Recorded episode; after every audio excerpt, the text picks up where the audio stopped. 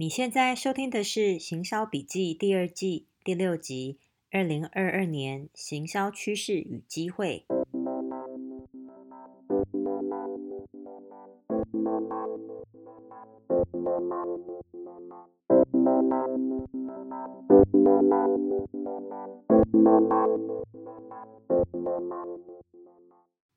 大家好，我是节目主持人 Ellie。哇，距离上一集呢，已经有一段蛮长的时间。那我之前呢，有在我的这个群组里面呢，跟跟大家说，因为有一些个人的原因，所以必须要暂时节目。哦，不过我也很高兴呢，终于可以再继续了。那这中间呢，也很谢谢一些听众的朋友们呢，哦，给我鼓励还有打气。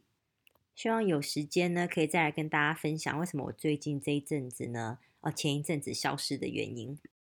那我们就赶快进入正题好了。不知不觉，我们马上也就要进入二零二二年了。其实从二零二零年开始呢，全球哦，因为 COVID 的关系，直接影响到很多线下活动被取消啊，连带呢这个影响到品牌的营收。那我觉得台湾比较幸运，一直是到今年二零二一年才真正受到影响，而且台湾。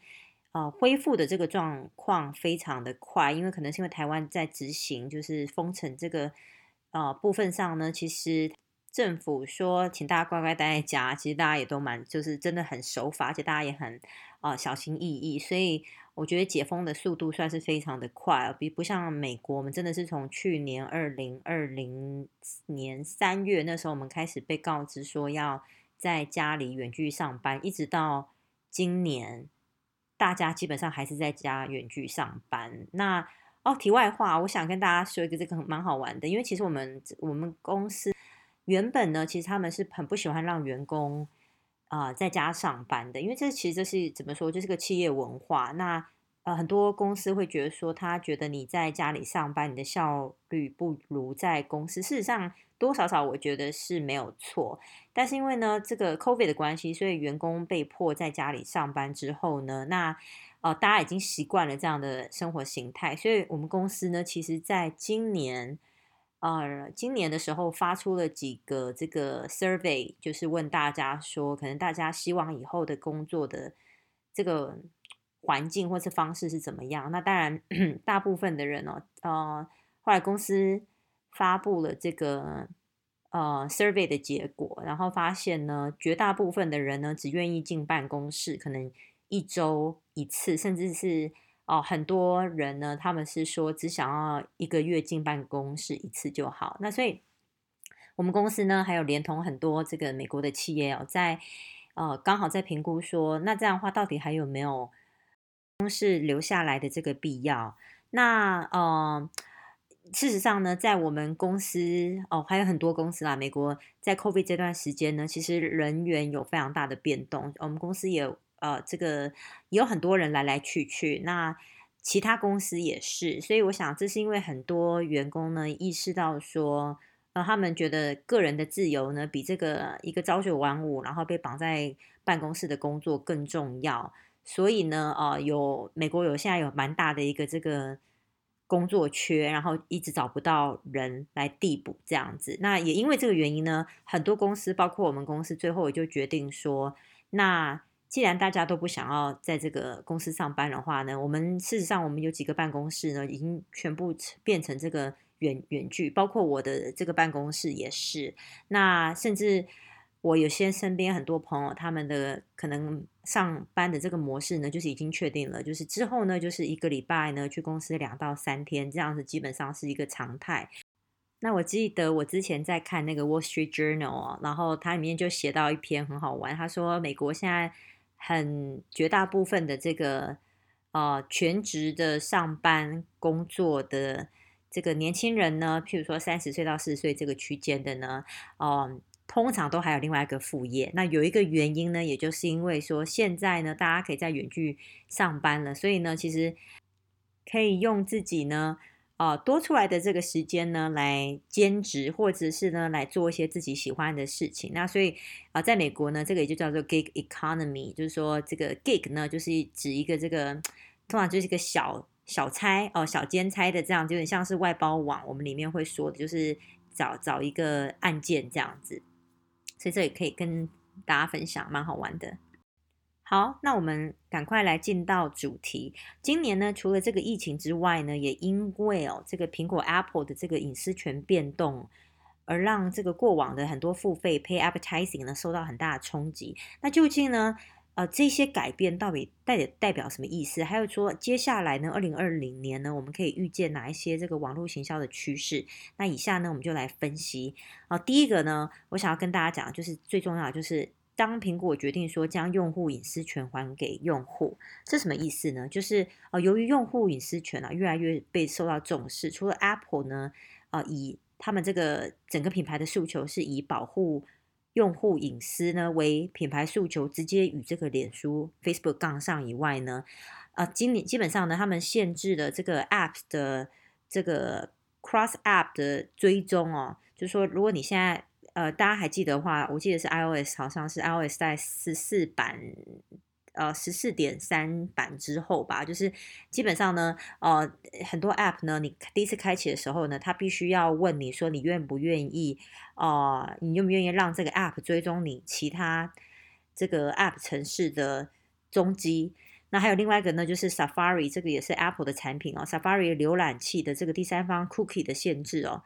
那。我不知道大家有没有注意到，今年呢，脸书丢给你的广告已经越来越不精准了。我以前一直觉得我脸书就是无时无刻就是都在偷听我在讲什么，在看什么内容。那今年呢，特别是在这个 Face 呃 Apple 的这个隐私权的这个重磅出击之后呢，我的确有发现说，我看到的广告已经没有像以前这么多，而且我不会觉得我好像随时都被监控。那当然有一个原因，也是因为我。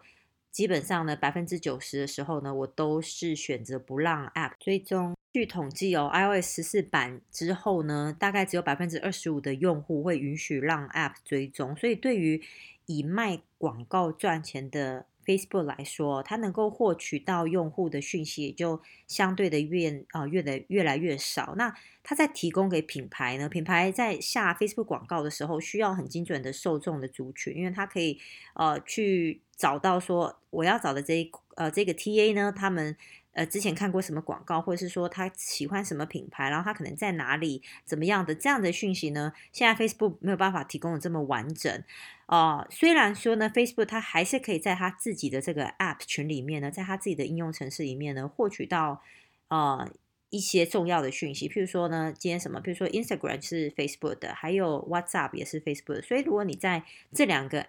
呃，在这两个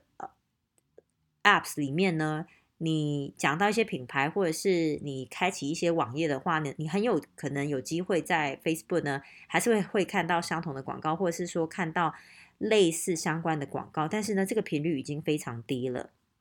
那根据这个美国财经新闻啊，，CNBC 的这个报道，许多名牌呢已经反映说，广告的这个成效，他们的 ROAS 哦，成效已经不如过去。举例来说呢，这个电商 Carousel 旋转拍卖。他们呃，今年的时候就讲说，他们过去呢有百分之八十的流量呢是来自于 Facebook，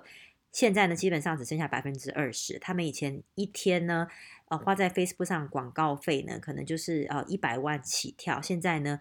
一天只剩下几千块美金。所以，那 Google 呢也打算跟进这个移除第三方 Cookie 的使用哦，原定呢这个事情呢是在二零二二年的时候就会发生，不过呢他们现在已经有确定说呢。因为内部的因素，所以呃会延宕到二零二三年。所以对广告商来说呢，他们还有这个中间一年的时间可以再做准备哦。不过呢，这个 Google 如果打算跟进的话，其实是会一个很大的事情。那为什么呢？因为其实除了这个美国跟亚洲比较像，比较是呃 Apple 的这个拥护者之外呢，其实欧洲呢很多他们是用 Android 的系统。所以现在呢，Facebook 呢广告呢还没有在这些，譬如说欧洲地区呢有这么大的影响。但是如果一旦 Google 的这个 Chrome 呢，他们的浏览器呢也加入这个限制第三方 Cookie 使用的话呢，基本上呢，对于呃以这个付费广告，譬如说像 Facebook 这样的呃这个为营收。来源的这些厂商的话，这些品牌的话就会受到很大的影响。所以虽然说我们知道人流还是在脸书上呢，可是呢，你以后有没有办法真的触及到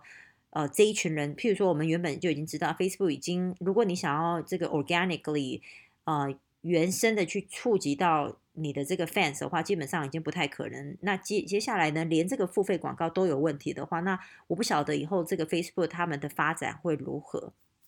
不过呢，呃，重点就是呢，我虽然知道说可能这件事情呢，大概大家还有一年的时间做准备，但是我们还是要准备好这个可能要转移阵地。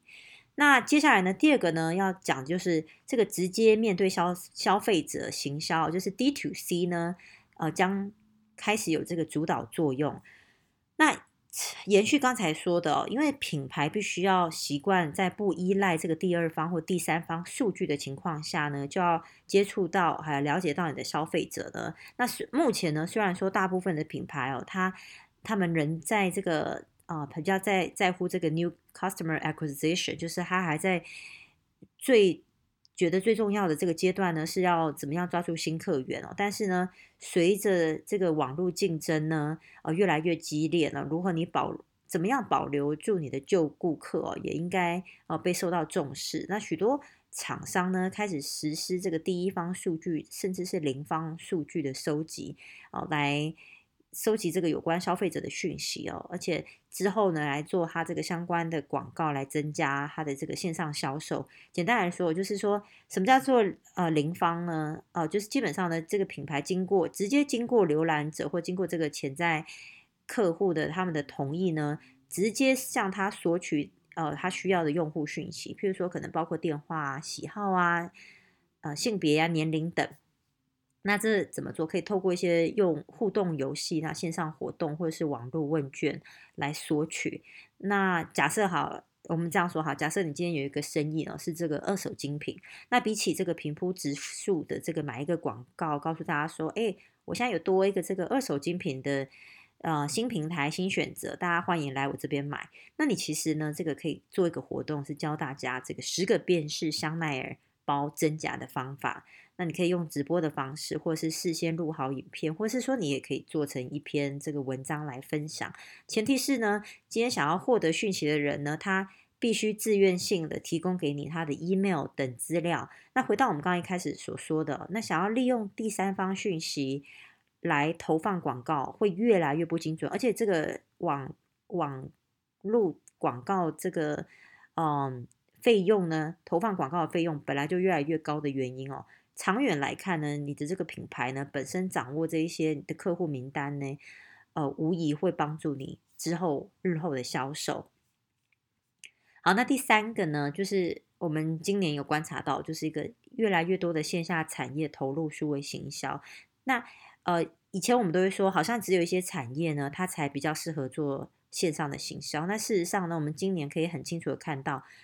呃，虽然说现在消费者哦，在解封之后呢，大家都等不及回到实体通路去消费，但是封城这段时间呢，让呃人们习惯在线上消费。举例来说，譬如说线上买菜，它就是一个例子。那还有这个餐厅外送也变得很常态。可能以前你觉得说我不需要到外面呢，觉得台湾餐厅这么方便，出去走走几步路就有餐厅，就可以呃买 Seven Eleven 的，为什么会要特别去？花这个额外花钱做餐厅外送呢？可是因为这个 COVID 的关系，所以改变了我们的习惯。那因为我们习惯，所以我们现在也不觉得说可能这个额外的一笔外送费是一是一个问题。事实上呢，呃，我相信这些呃外送 App 上，嗯，Uber E 来说，我相信他们之后呢，这个外送费用会越来越贵。但是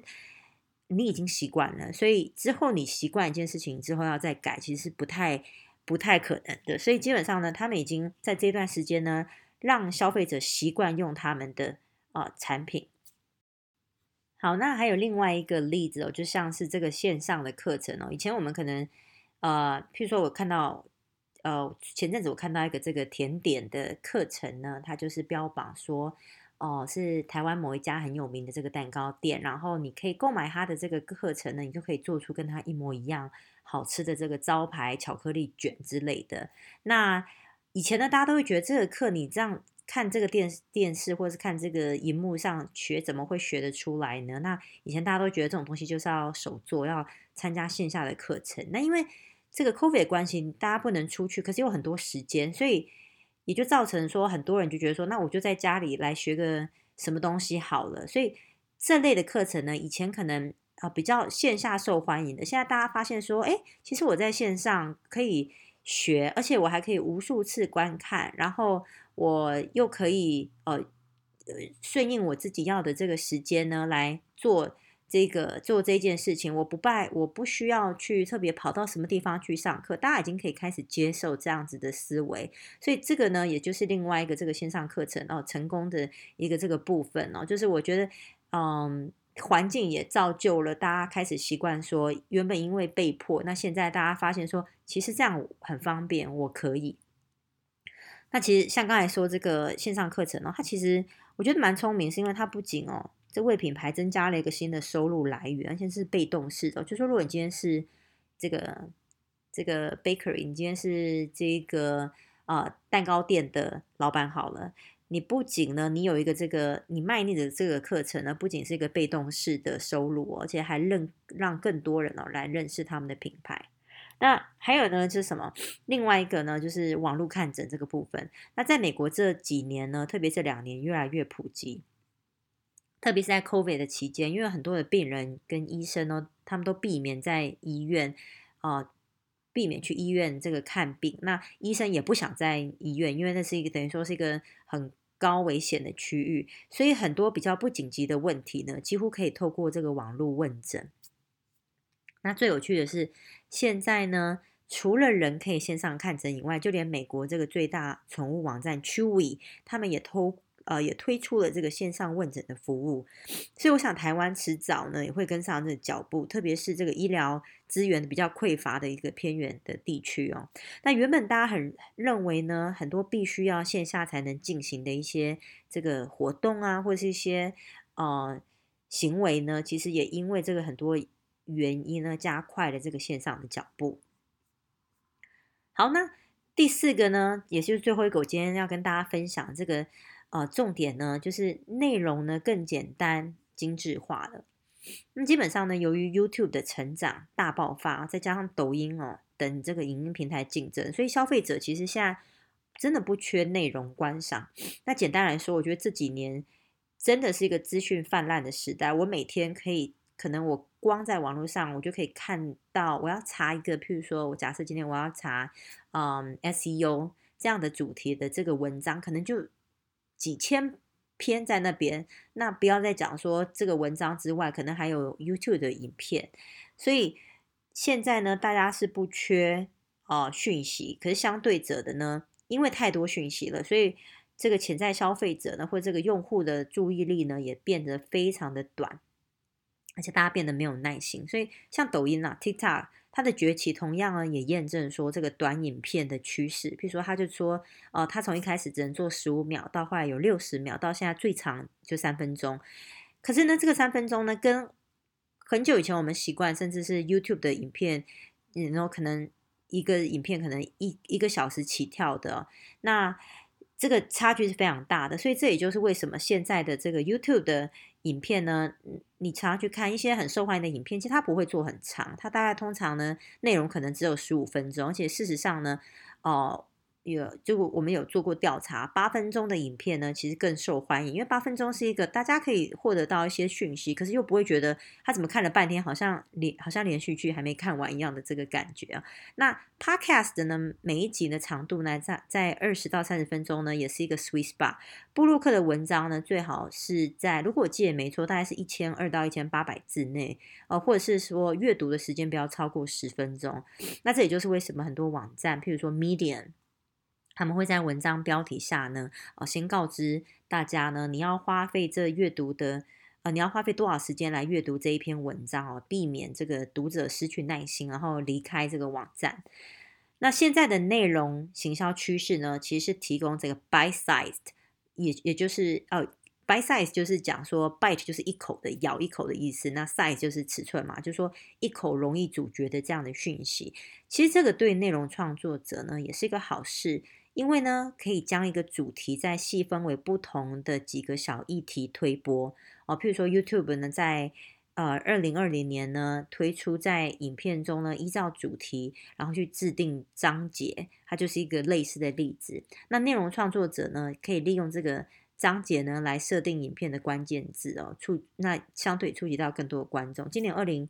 二一年的时候呢，哦，YouTube 更将这个呃 machine learning 这个智智能的这个章节的。功能呢，放到手机上，因为毕竟很多人是在手机上看他们的影片，所以一个呃，举例来说，将将一个怎么样成长你这个 YouTube 频道的影片来说呢，现在收看者他可以轻易看到这个影片里面呢哪个部分是呃自己最有趣的，然后再做点击。那我有就是我有附上一张这个截图在呃文章里面，大家可以去看。基本上呢，它就是。自己它会显示说，哦，你可能 Step One，你的 Tip 啊、小秘诀一，小秘诀二，小秘诀三。那这个本来都是口语的部分，现在 YouTube 呢，它直接会帮你做成章节，然后就是呃，让大家方便说，他今天想要看，他觉得 Tip Two 感觉是他呃最有兴趣的，好像假如说 Tip Two 可能是呃需要。嗯，确定说你每一次做出来的内容呢，哦、呃，都是很吸引人的，那大家就可以去看说这个部分在讲什么。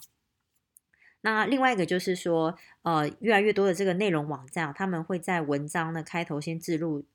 索引，这个 index 也是一样的意思。那总结来说呢，二零二零年之后呢，甚至接下来的几年呢，我们可以预期看到更多品牌专注在经营自己官网的流量，不仰赖啊、不过度仰赖这个 pay advertising 的这个部分哦，利用啊、更精致简短，而且是有软性，不是强迫。式的，这个销售，这个 hard sale 不是一直讲说我自己多厉害，我自己多厉害，而是用一些内容，可能是可能我刚才举例的这个有教育性的这个内容呢，哦，来吸引，然后来建立自己忠实的这个顾客群。那如果大家呢，呃，想要知道说要怎么样出产一些优质的内容来啊、吸引你的这个潜在客户的话呢，可以。去听我之前啊做的，我记得我大概有一两集都有在讨论这个关于做内容行销的部分。那我们今天节目呢就到这边结束。如果大家有一些其他问题呢，或是呃想要给我一些建议的话呢，也非常欢迎大家直接留言给我，或者是呢到这个 iTune 呢去评价。如果你觉得今天这个节目也很好的话呢，也是非常希望你可以推荐给身边呢可能会啊、觉得有帮助的朋友。那我们下一次再见喽，拜拜。